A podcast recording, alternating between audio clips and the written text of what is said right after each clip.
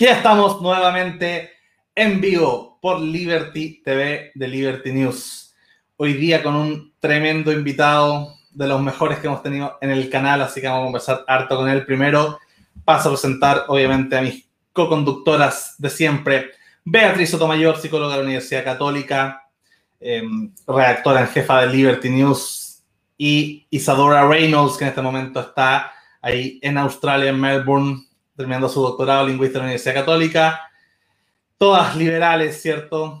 Eh, y hoy día nos acompaña el gran Sebastián. Si tenemos hecho N propaganda, ahí sobre todo Beatriz, en, la, en las redes sociales de Liberty, así que por si nos acusan de no ser muy, muy, muy, parciales en las preguntas. Pero tenemos, bueno, a Sebastián Sistil, que es candidato presidencial o precandidato presidencial, no sé cómo se dice. Eh, pero va por las primarias de Chile Vamos, el único independiente que va en las primarias legales. De todas las primarias de las dos que hay, el único independiente de los seis candidatos es Sebastián, pero se autodefine como liberal demócrata y, ¿cierto? Ahí está representando a sectores de centro y centro derecha. Vamos a preguntarle sobre eso después, las típicas preguntas que me gustan a mí sobre definición ideológica, pero eso lo vamos a dejar para después. Primero vamos a ir a tema de política internacional. No sé si primero que Sebastián quiere dar. Eso, ya. Me tiene aquí como no sé cuánto, cuánto meterme. Buenas, gracias por, por, invitarme. Está ahí como callado. ¿Cuánto, ¿Cuánto digo saludos? Gracias por invitarme. Un gusto, además. He visto varios, además, de, los programas. Así que de repente, cuando puedo, los veo, los grabo. Vi uno con Meo, vi otro que estaban conversando sobre política internacional en su minuto. Así que lo sigo cuando puedo, me, logro meter, pero qué, gusto ser invitado para que conversemos de lo que era. Muchas gracias. Bueno, justamente a raíz de la política internacional, con nuestra corresponsal del hemisferio, del hemisferio oriental, Isabela Reynolds, por favor. Perfecto, entonces yo creo que puede que esto no parezca tan importante ahora, pensando en donde estamos sumidos en este minuto, pero al momento de llegar a la presidencia hay algo que vamos a tener que pensar inmediatamente, que es cuál va a ser el rol de Chile para el extranjero, cuál va a ser nuestra imagen. Vamos a volver a esta idea de marca Chile que se tuvo en algún minuto, donde nos inventaron a los G7, donde estábamos parte del, ¿cómo se llama?, del contexto internacional, que íbamos a tener un par de, reuniones muy importantes en Chile, estábamos jugando en las grandes ligas en su minuto. Después entendemos todo lo que pasó en la región, y hoy en día nos encontramos con que todos nuestros amigos del barrio están en una situación de polarización bastante notoria. Eh, aparte de que nuestros amigos en este minuto, por sobre todo lo que pasó en Perú, no, no están, están demostrando esta polarización que se está dando a nivel global, que es algo que posiblemente también se vea un poco en nuestro país, pero creo que a menor escala, teniendo en cuenta eso en nuestra región, teniendo en cuenta que hoy en día nuestro mayor aliado económico es un aliado que no se rige por eh, los preceptos liberales. Nuestro mayor aliado en este minuto económicamente, más que aliado, de quien dependemos de manera insana y muy injustificada, es de China. Que China de por sí sabemos que es un régimen autoritario comunista que eh, no se condice con los valores que Chile tiene como república, y aún así, porque dependemos eh, de una economía extractiva, que le exporta directamente a este gigante económico, tenemos que probablemente dejar de influirnos por su soft power, como le ha pasado, por ejemplo, a Australia y Nueva Zelanda. En ese contexto, una de las cosas que yo quería preguntar es, ¿cuál es la posición eh, de Latinoamérica, o sea, de Chile en el mundo, no solo considerando nuestros vecinos, pero también si se va a dar alguna prioridad a los tratados de acuerdos internacionales económicos como el TPP-11, que es uno de los mejores eh, tratados en el que podemos adscribirnos y eh, repensar quiénes son nuestros aliados, mirar hacia Pacífico como nuestros aliados económicos con quien podemos establecer una, relación mucho más equitativa y de fair play cuando se trata de, ¿cómo se llama?, exportación y relación económica, y también de crear una red más bien liberal de alianza de países liberales. Por ahí voy. El escenario es suyo. Buena, buena. Mira, eh, son varias preguntas en una, así que voy a tratar de ordenarla en mi cabeza. Parto por el rol político que tiene que jugar Chile. Yo creo que hay una pelea grande en el mundo que es como, a los que son fanáticos de la guerra de la galaxia, esta especie como de el imperio versus la república, hoy día yo diría, hoy día hay una cosa como la república versus el populismo en general en el mundo. Eh, muy fuerte y con tensiones de distintos lados. Y aparecen populismo de izquierda, populismo de derecha, extremismo, eh, fanatismo.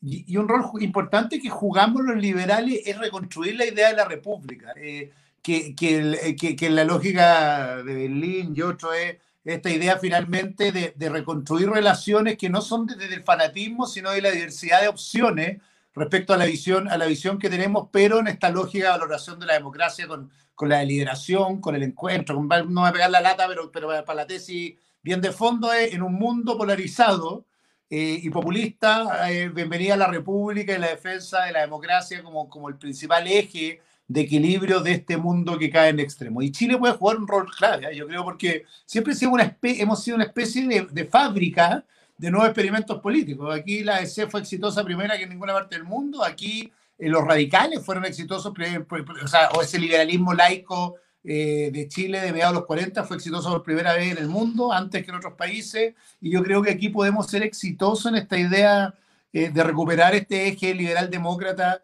en el mundo y particularmente en Latinoamérica primero que otros, ¿cachai? Mientras los otros países han ido girando en este entre Bolsonaro y el populismo de derecha y ahora esta especie de populismo izquierda eh, peruano, nosotros tenemos una posibilidad de recomponer esta idea liberal ya desde otra concepción, que, que bien de fondo, que, que un liberalismo que no, no funciona como un sistema protector de las élites y privilegios, sino un liberalismo que lo que construye es al revés, es planes de vida que pueden que pueden ser desarrollados por cada uno sin techo, ¿cachai? Y, que lo que hace en Chile el liberalismo siempre ha sido como un escudo defensor eh, de una élite para contra la, rotura de sus propios privilegios y debería ser el escudo defensor que, que le quita el techo a las alas personales y a lo, del desarrollo de los proyectos individuales. Perdón por la reflexión crítica porque tiene que ver con lo de fondo que pregunta la Isa. Que, es absolutamente real, sí.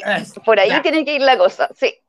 Entonces, ¿cuál, es nuestra, ¿cuál va a ser el rol de Chile si yo llego a ser presidente? Que esa es la pregunta. Exactamente reconstruir ese tejido en Latinoamérica primero, porque ese tejido se destruyó. Se destruyó profundamente por la incapacidad probablemente de construir un eje en esta mirada, de, de, destruir las relaciones internacionales. Yo creo que el presidente además tiene una forma más individualista de construir política en general y por lo tanto no pudo hacer relaciones en esta línea y que nosotros si ganamos el gobierno deberíamos ser este faro de la reconstrucción desde el liberalismo de la idea de la república y la democracia hacia adelante, y Chile puede ser un foro. Y a diferencia de ese fatalismo in situ que anda acá, yo creo que tenemos una oportunidad de verdad, que, que, que, que no, no, ha llegado a la polarización para quedarse, sino que más bien, esto igual que en el fútbol, ya que queda terminar, acá de terminar el partido de Chile, igual que en el fútbol, jugamos tan a la defensiva los liberales y el mundo del centro que perdemos por goleada, obvio, porque si tú estás siempre como escudándote es obvio que te va mal, entonces esta elección es nuestra oportunidad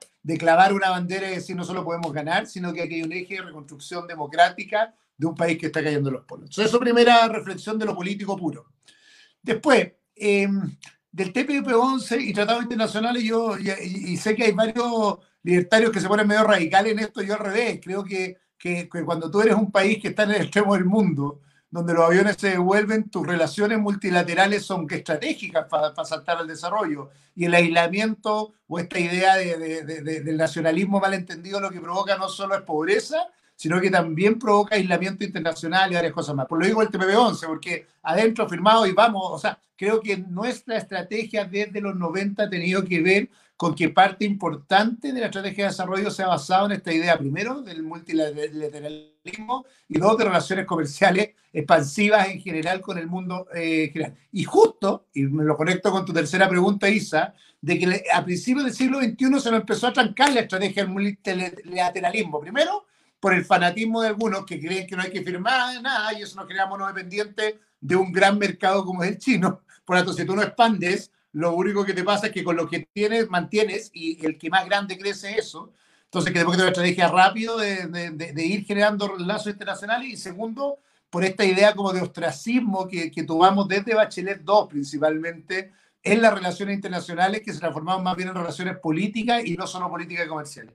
Y por eso cierro la, la reflexión, Isa, con que lo que tenemos que hacer es yo creo que las relaciones internacionales también cada día más van a tener que ir amarradas a compromisos democráticos, y lo creo abiertamente, y por lo tanto, incluso con China uno tiene que tener la capacidad, aunque sea el gran comprador, de ir avanzando y atreviéndose a establecer condiciones más grandes de relaciones, pero necesitamos una estrategia con la Unión Europea muy fuerte y activa de, de, recuperar relaciones no solo comerciales, sino también diplomáticas mucho más fuertes, abandonadas y que fueron muy importantes a principios del siglo XX eh, y que no necesariamente tienen que ser comerciales, sino que son políticas, de formación, de varias cosas hacia adelante, mucho más fuerte en el mercado Asia-Pacífico, diversificando el mercado China.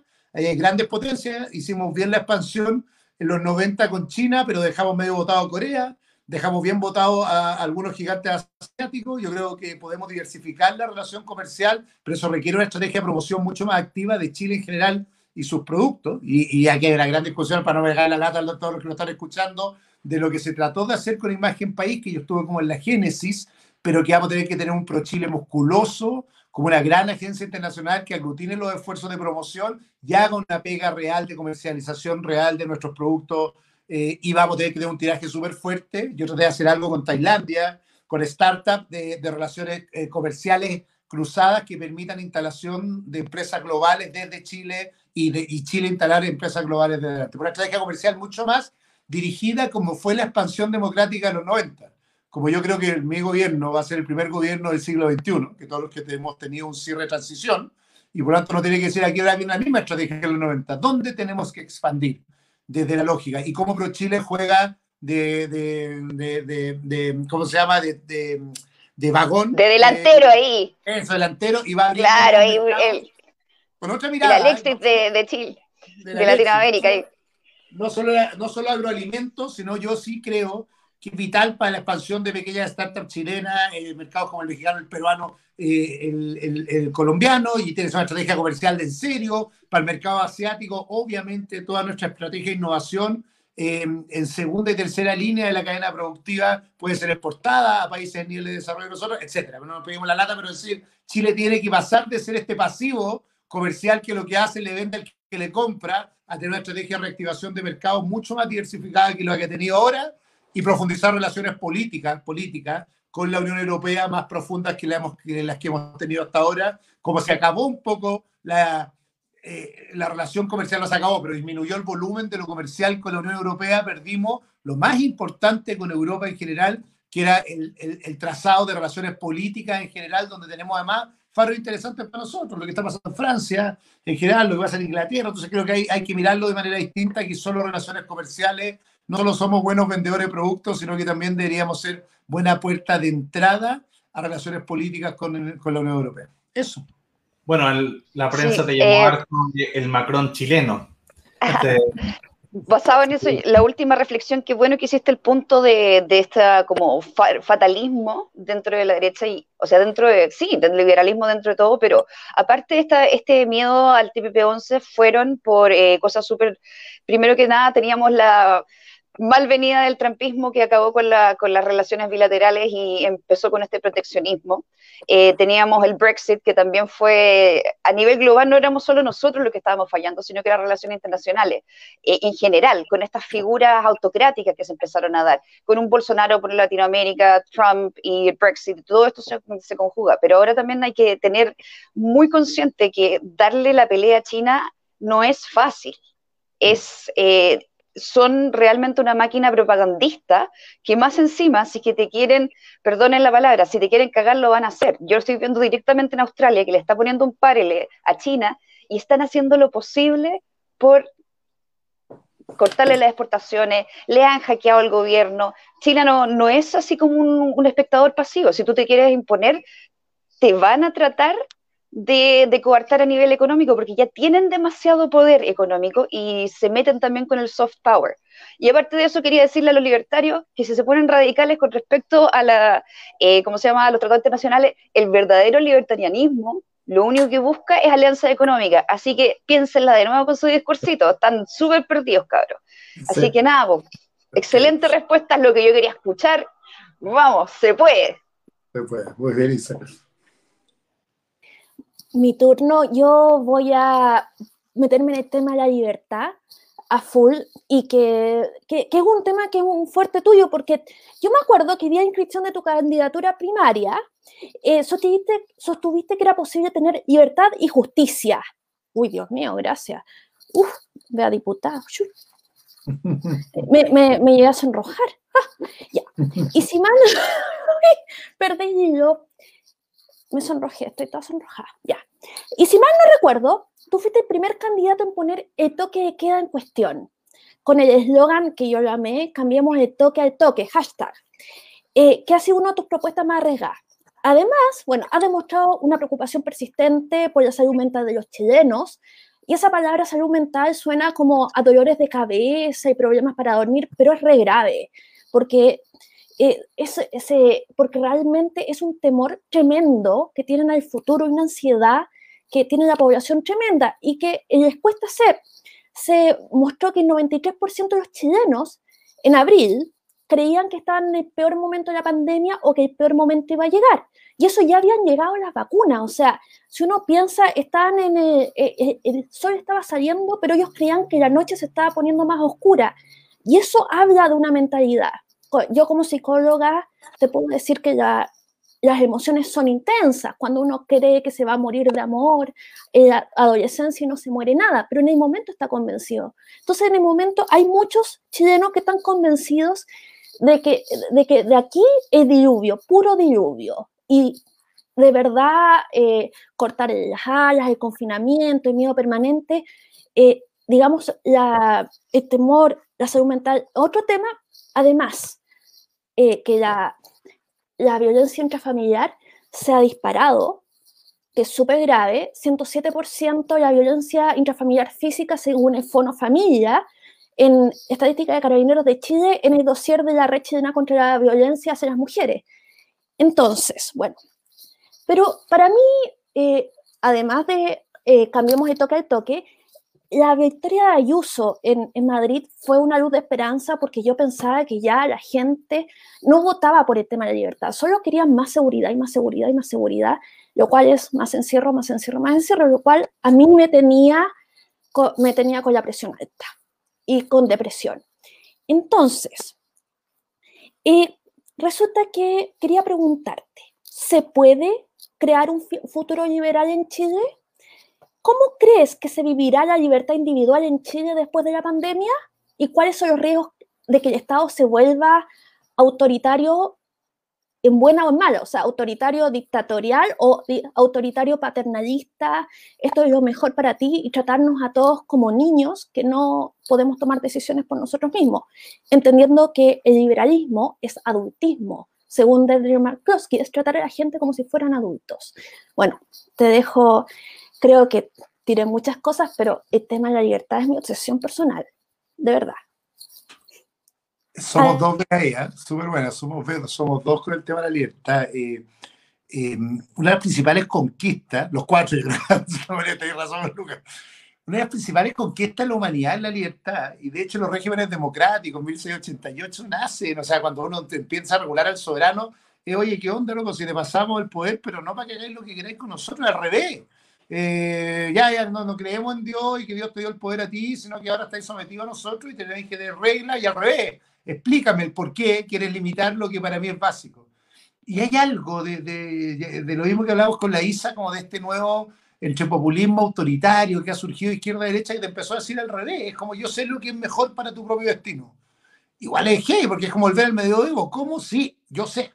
¿Por qué? No, porque sé hasta que hora tenías que acostarte y después te empieza a ser mucho más heavy. Porque, y yo sé lo que tenéis que pensar, porque hay ideas buenas, que son las que yo defiendo, los fanáticos, y hay ideas pésimas, que son los otros, y mereces el bullying colectivo porque estás pensando algo que no. Entonces, hay algo que, que es la gran amenaza, yo creo, de, de lo que se.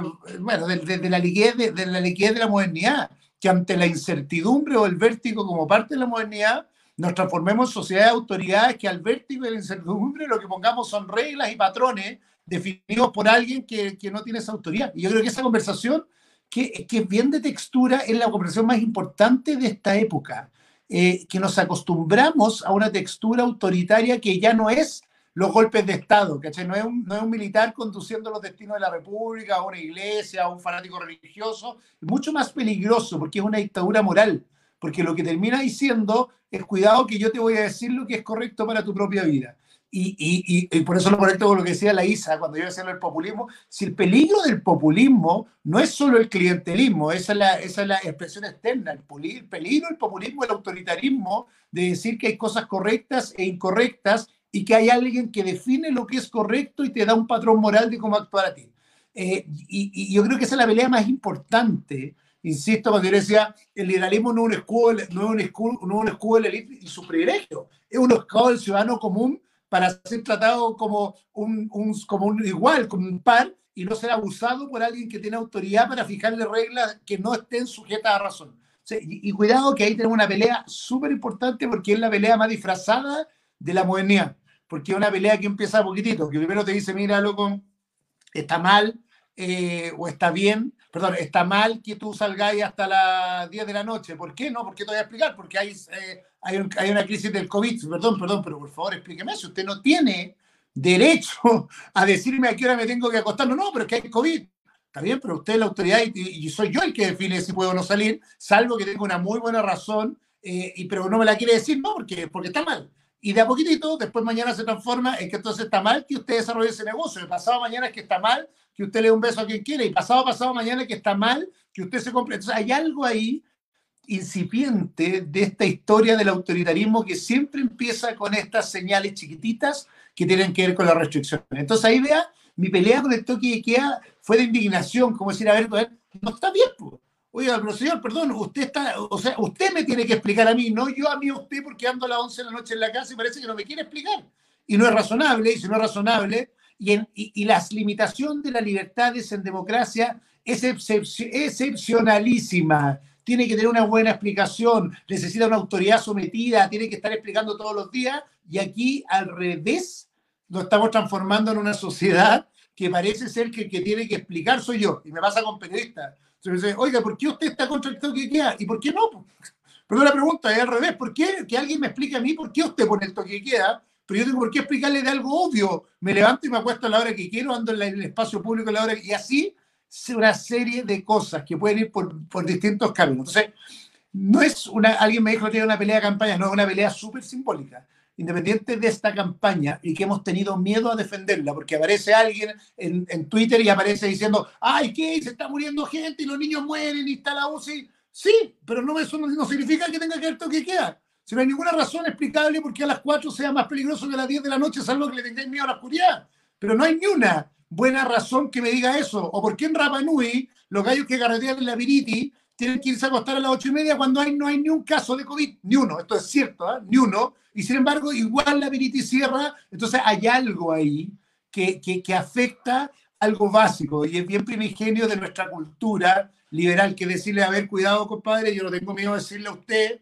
señor, por más que lo hayamos electo democráticamente, por más que haya sido, la, la democracia no es algo formal, es algo sustantivo. Y como es sustantivo, usted tiene ese poder prestado, se lo prestamos nosotros, y como lo quiere usar en exceso, como algo, como algo ordinario, quiero que me explique por qué tiene esa medida hacia adelante. Y espero por esto con lo segundo, vea, porque además tiene efectos que son graves, por pues, la salud mental, la necesidad de espacio físico. si yo tengo que darme la casa acá afuera a las 2 de la mañana, me gusta ver la estrella, no tengo por qué estar escondido. Eh, entonces empieza, empieza a generar un efecto sucesivo, insisto, en la idea de los patrones, y se transforma en patrón.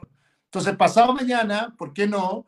Eh, el gobierno de turno puede decir que en realidad tenemos que comer todo a las 2 de la tarde no, que sabe qué? que si comemos todas las cuatro a las dos de la tarde es más eficaz porque puede ser que nos sincronicemos y así podemos... Hay algo ahí que me preocupa de lo que está pasando. Lo que tú dices en España tiene un valor porque se hace elegir entre, el poder centralizado y el poder desconcentrado. Siempre digo la, la de, de, chilenos tomando decisiones individuales, capaces de, organizar sus propias vías.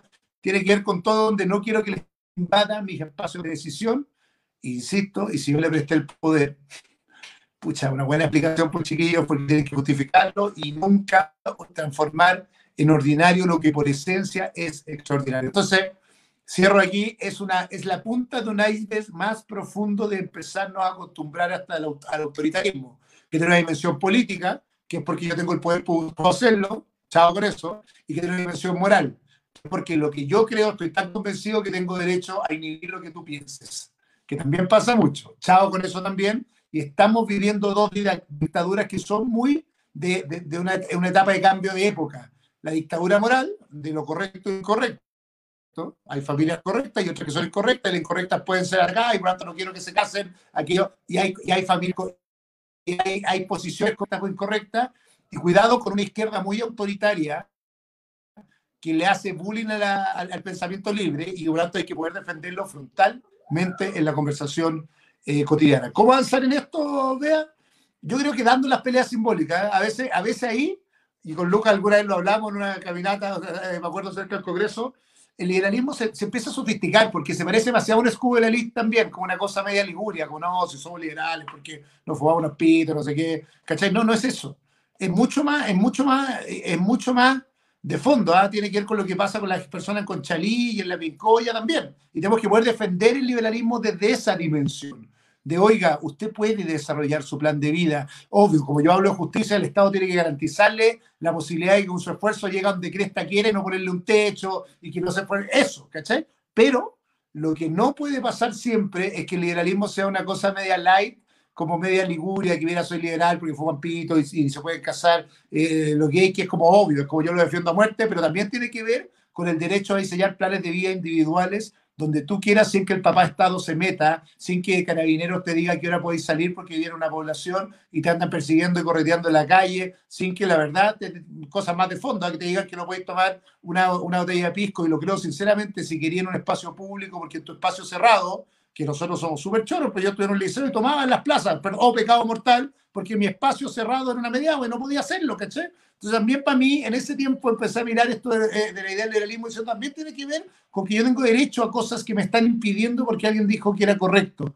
Eh, y creo que es debatible mucho de esta recuperación, perdón por la recuperación más política, porque yo sé que Lucas me iba a ir para allá, pero cuidado, porque el liberalismo se ha transformado en una cosa media de cristal eh, y que yo ahí debato algunas cosas con Ignacio Briones y otros, que esto no es el placer de quien vive la dehesa de, de subirse a la moto que quiere y de, y casarse. No, no, es mucho más la defensa de una sociedad en que en realidad eh, la concepción del liberalismo también tiene que ver con una, con una cancha equilibrada para aquellos que en general menos tienen y el liberalismo es su principal herramienta de justicia. Pues.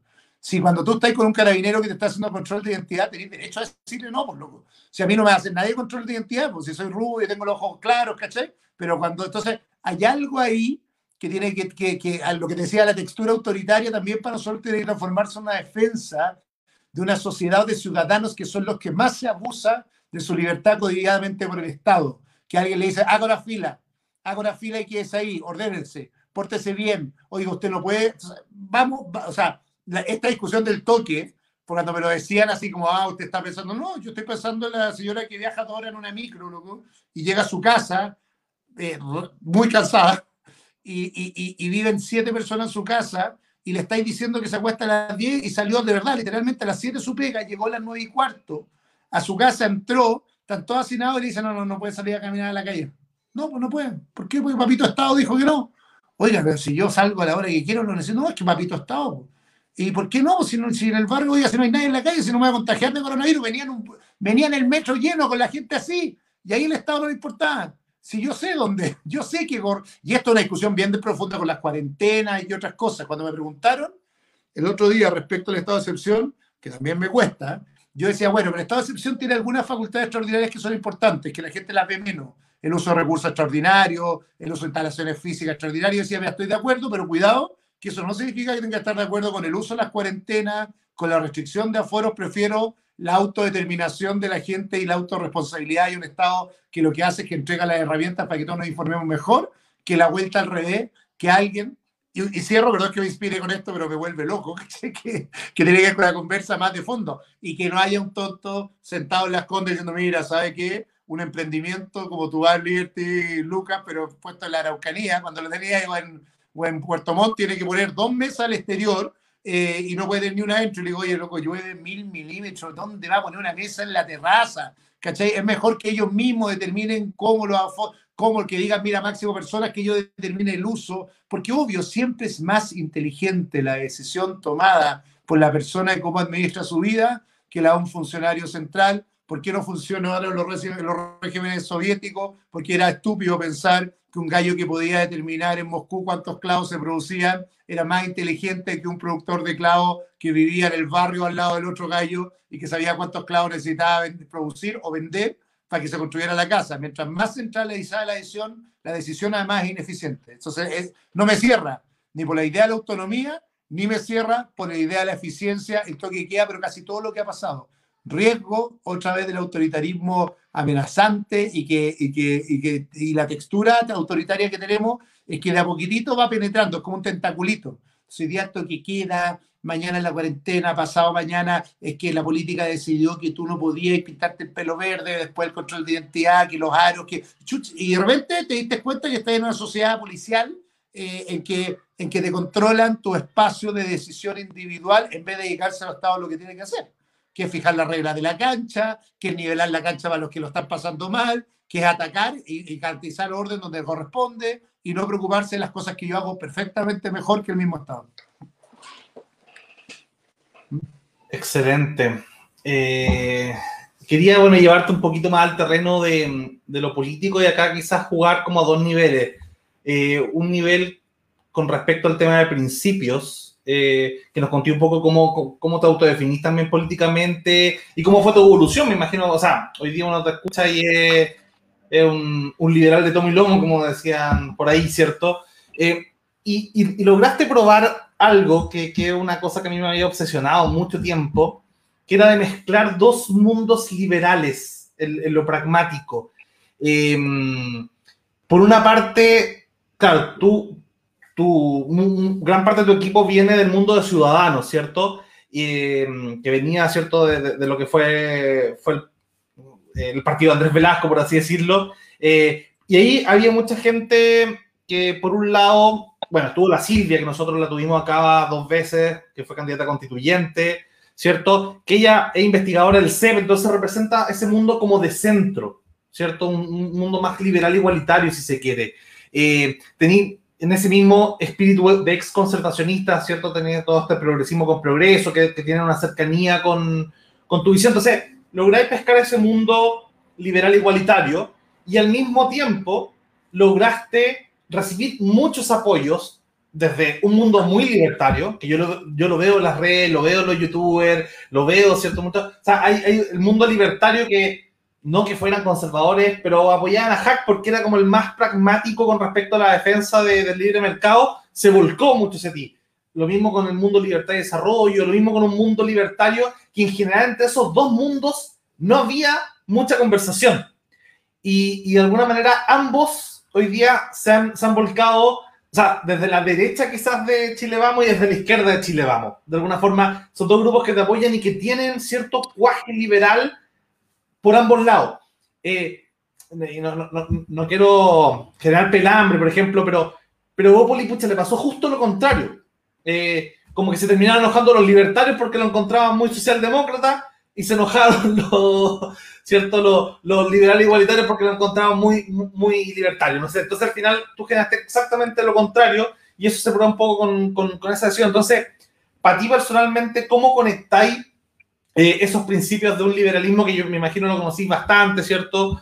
Em, lo que fue Red Liberal, ¿cierto? Lo que fue, lo que fue eh, el mundo de Sume, sum, Sumamos y Sumemos. Pero bueno, lo que fue la coalición en la cual estuvimos nosotros antes con Amplitud, con Red Liberal, con Ciudadanos, ¿cierto? Y hoy día este mundo em, más libertario que, o, o, más liberal clásico, que te ha apoyado bastante. Entonces, un poco cómo cuaja eso.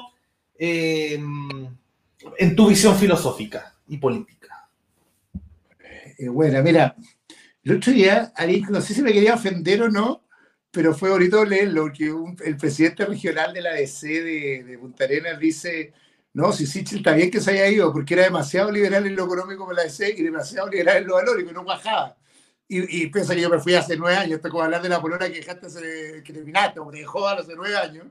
Y es verdad, y, era, y era como una ofensa, pero para mí era un orgullo que, que tiene que ver con, con, con, la reflexión más profunda, Luca, que, eh, ojo, que la política no es un asunto tribal necesariamente, la academia o la intelectualidad es un asunto tribal, porque necesitas tu cultura filosófica como fuente inspiradora, la religión tiene de tribu, la política es un asunto mucho más gregario, ¿cachai? Como de construir comunidad.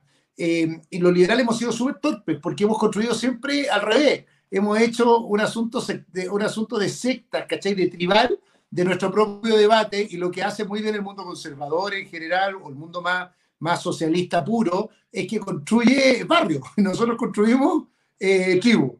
Y eso es un error bien, bien, porque, eh, o sea, bien, error, bien, bien, bien tramposo porque se parece mucho eh, al error que cometieron probablemente los sapiens hasta que, hasta que empezó el proceso de la evolución, porque mientras eran tribales eh, eh, no tenían ni una posibilidad porque no construían sociedades colectivas y por lo tanto no había ficción y no construían un poco lo, de, lo de Harari, pero, pero, pero lo mismo pasa, o si uno lee mucho a Neil Ferguson, entiende que todos los procesos evolutivos de madurez política en general tienen que ver con la construcción de barrios de, de Grey, de comunidades, ¿cachai? Y nosotros los liberales somos súper tribales, que es una cosa bien loca, porque es como la discusión del medioevo también de, de, lo que le gusta más la fe, ¿cachai? Que es como, eh, como que empezar a discutir si tú eras eh, eh, católico, ¿cómo se llama?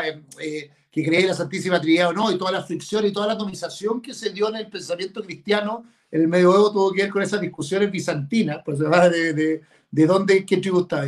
Y hay algo, y además hay una especie de culpa moral del liberalismo no sentir que triunfó. Entonces, doblemente peligroso, porque como no triunfaste, no solo eres tribal, sino que transformáis en reduccionista, pues termináis escondido como, como en la tribu, ya felices. Yo veo el chat ahí que, que, está en Facebook de liberales de Chile, que es una locura, es como de cuál eh, invítame la piscola de ahí porque son unas guerras mortales entre alguien que iría, es bien loco, que sí. Y al otro lado, voy a perdón que sea crudo, pero tenía un gallo que eh, está en un partido ultra, o sea, conservador como la UDI, bienvenido, no tengo un rollo, qué bueno que se definan y que se define socialdemócrata y ahí están, caminando todos juntos, eh, ¿cachai? Y entonces somos más locos todavía, porque al otro lado hay Grey, hay sentido de comunidad, y en este mundo que yo creo que está más puesto en el centro político, con variables de centro izquierda y centro derecha, es todo lo contrario. Mira, mira el ejemplo, porque compito con él, ¿eh? ¿Es posible que haya un socialdemócrata en un partido conservador como la UDI, que además es conservador en los valores? Sí, es posible. Y aún así conviven, la Pepa Hoffman anda defendiéndolo, y al otro lado. Y, y nosotros, eh, todo al revés, es una, entonces, primera gran, gran debate intelectual, para no meternos en lo filosófico puro, es cuidado con la cultura tribal, porque la cultura tribal te obliga a ser minoritario. Y lo que, lo, lo que a mí, la lección que me enseñó el Frente Amplio, para, para mirar lo virtuoso, es que a pesar de que eran muchas tribus, construyeron un sentido colectivo con las diferencias y matices que tenemos. Y si me preguntan, Lucas, lo político, ¿qué me gustaría a mí pasado mañana cuando alguien dijo, oh, Sebastián Sichel fue presidente de Chile? Es que reconstruyó, salió de lo tribal y construyó una gran comunidad de gente que puede ser más liberal o menos liberal en lo económico, o más liberal o menos liberal en lo valórico, pero que construye una moral común porque eso combate, el, eh, combate la, emergencia de un socialismo estatista y también de un neoconservadurismo, ¿cachai? Y si no lo haces, no vas a poder reconstruir el mundo, cosa que, vuelvo a la ISA inicial, creo que es la mejor herramienta para la República. No es que yo quiera tampoco eh, despreciar a los conservadores, ¿eh? no digo, pero creo que además en una gran alianza mayoritaria porque hay que asegurar gobernabilidad. Por eso yo estoy en la política, se lo estaría feliz en la universidad escribiendo y tú tienes que garantizar gobernabilidad, espero que en un eje más liberal de centro, en una coalición que va a tener que convivir con mundos conservadores también, pero que ojalá el eje esté acá.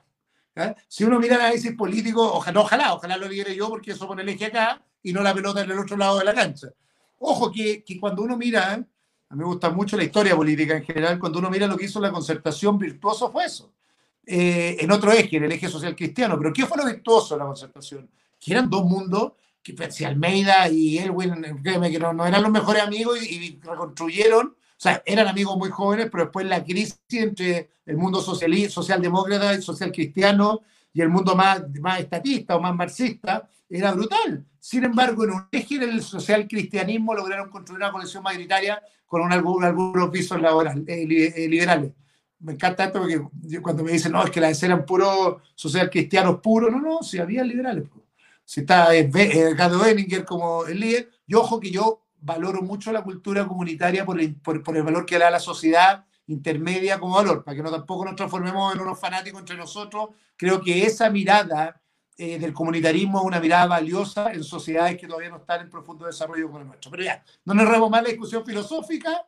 eh, pero uno puede convivir entre Christopher Latch, que es un comunitarista puro, para decirlo algo, eh, entre los que les gusta John Rawls, los que les gusta Hayek, y podemos construir una gran cultura que lo que tiene que hacer es romper el espacio y el cascarón tribal.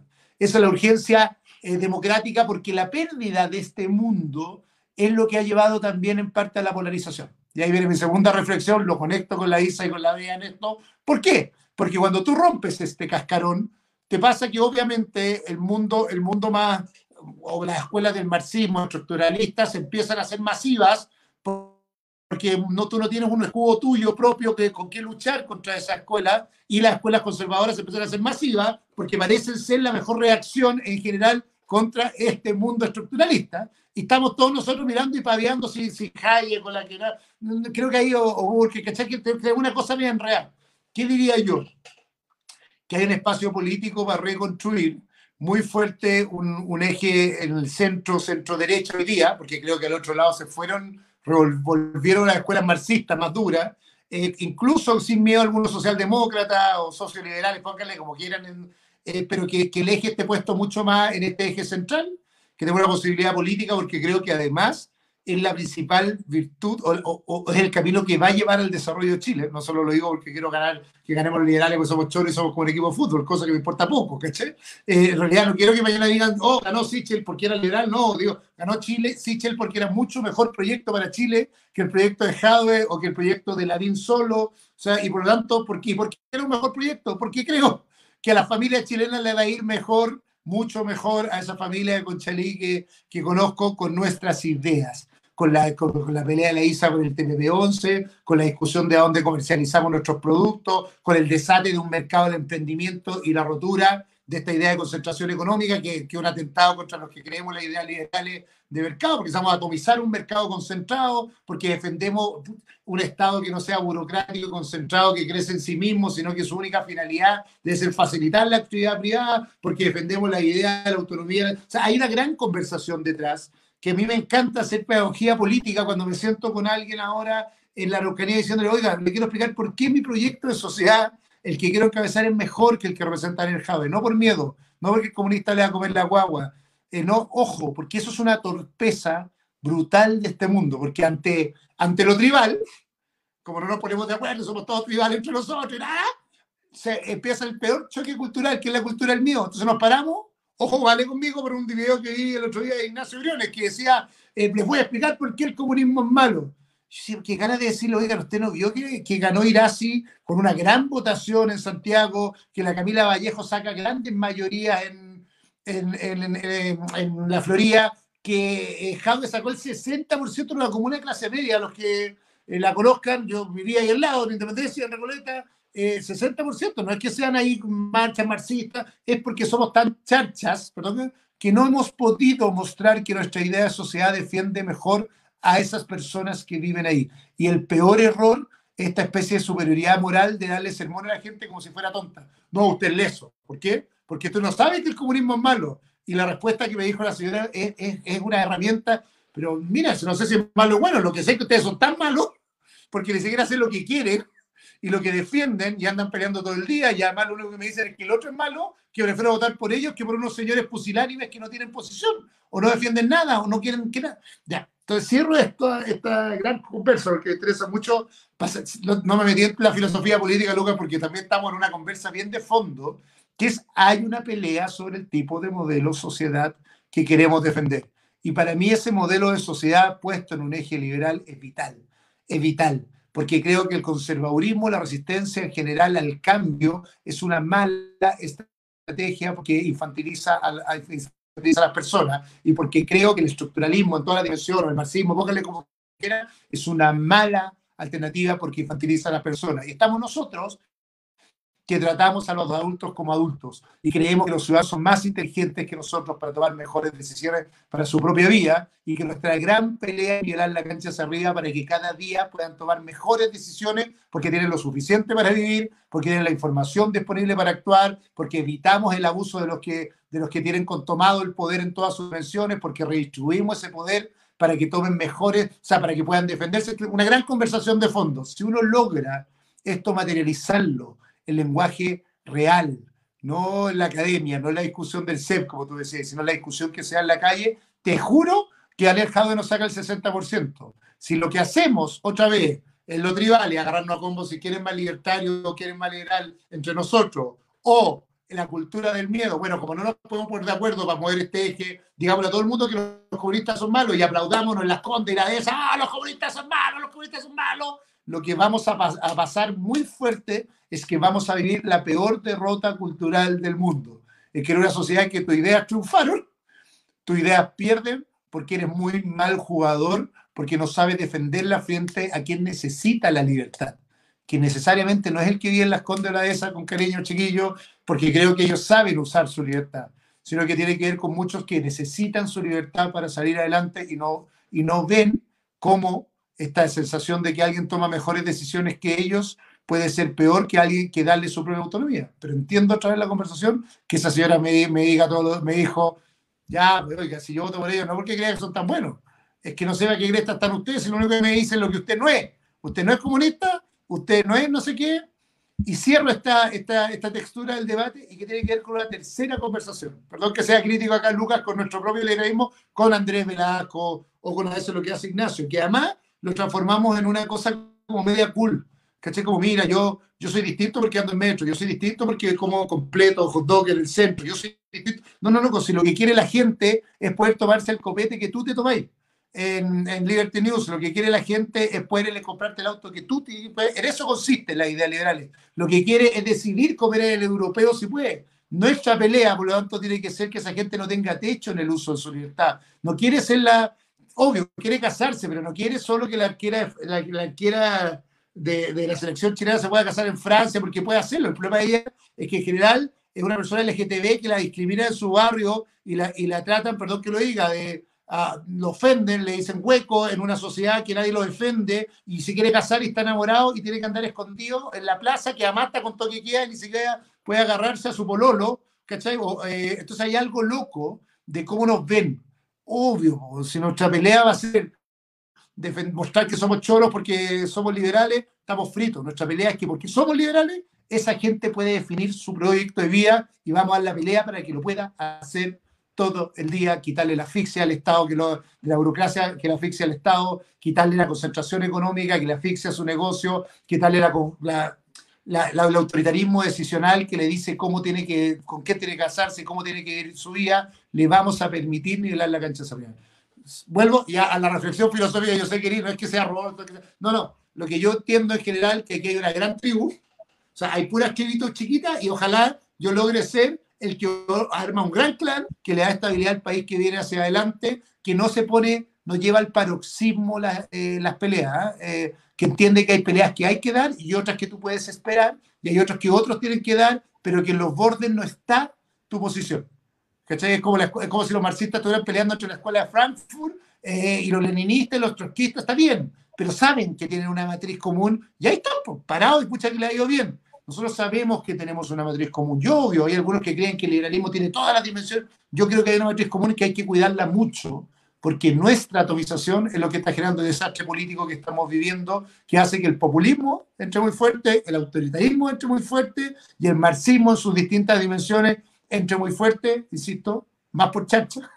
Nosotros, por no haber hecho bien las cosas, que porque sean tan buenas esas ideas. Nosotros regalamos la cancha, jugamos, jugamos como cuando jugamos con Arturo Salá, con todo respeto a Arturo Salá, a la defensiva, desde que empezó el 2000, y, no ha llegado Bielsa a decirle, loco, todo lo contrario, yo me paro orgulloso de defender lo que quiero, orgullosísimo, por todos lados. Pero insisto, no lo hago en el Paseo del Mañío. Eso es un error. Lo hago en Y creo que eso es valioso para que lo entendamos. Ya. Estoy muy de acuerdo con tus palabras, Sebastián. Eh, un poco, bueno, mencionar nomás que mencionaste Star Wars en su momento, yo creo que justamente el equilibrio de la fuerza eh, es necesario hoy día justamente porque el 18, el 16 de mayo sufrimos un desequilibrio y yo creo que es importante que el próximo presidente de la República pueda conversar con todos los sectores políticos y al mismo tiempo sea un punto de check and balance con la convención constituyente. Ojalá el Congreso también sea un check and balance con la, con la constituyente, no, no para, para reemplazar sus funciones, sino de alguna manera para que se haga la mejor carta o mantengamos la, actual, si es que gana el rechazo, o sea, una nueva, si gana la, la prueba en el plebiscito salía. El tema es que sea, que, esté la mejor. Y yo creo que es importante y sería ideal, sorry si me pongo acá, no sé si tribalista es la palabra, pero sí romántico, con respecto a que se siente un liberal en el sillón presidencial que no pasa, creo, hace 100 años, ¿no? Desde Arturo Alessandri, Palma, que no se siente un liberal en el sillón, entonces, o 80, 90 años. Entonces, entonces porque yo siento que estamos viviendo la misma época, ¿verdad? Pero siento que estamos igual, que estamos en el 20 que estamos en, 1920, pero está en 2020, es la historia secuencial, y que yo puedo ser alguien, con toda la humildad, no, pretendo ser de la estatura, pero que represente lo que significó Arturo Alessandri, que en vez de, de caer en las garras de, de, de, la polarización, logró estabilizar un país que quería, obvio, vino una anarquía después, sabemos lo que pasó, pero al menos reinstaló o reinstauró una nueva república con este orden, eh, con este orden liberal hacia adelante que, que se fijó el liberalismo laico, los radicales después, que generó una etapa, un nuevo ciclo. Creo que ahí estamos, estamos ahí justo. Así que bueno, ojalá sea, tengamos el próximo Arturo Santos. Yo creo que, como decís tú, y acá recitando nuevamente, ¿cierto? La, cultura pop en Game of Thrones, no sé si la viste, pero reunir a todos los salvajes, a todos los liberales que somos más difíciles que, que, organizar gatos, ¿cierto? Acarrear gatos. Em, de alguna forma se puedan, pueda haber esta, esta unión este, entre estas distintas tribus liberales, como decía Vargas Llosa, ¿cierto? Eh, y poder tener todo en conjunto.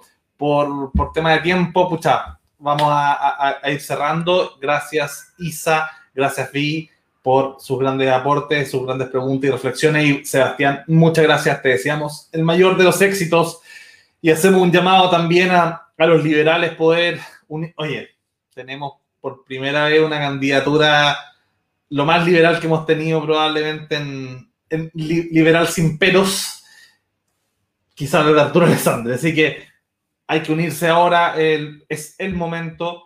Y todos recuerden, no solo votan los militantes, sino también los independientes el 18 de julio. Así que ahí vamos a estar porque se puede. Gracias Sebastián, gracias a todos los que nos vieron, Pato Nabrat por, también por ayudarnos, Andrés Gutiérrez, ¿cierto?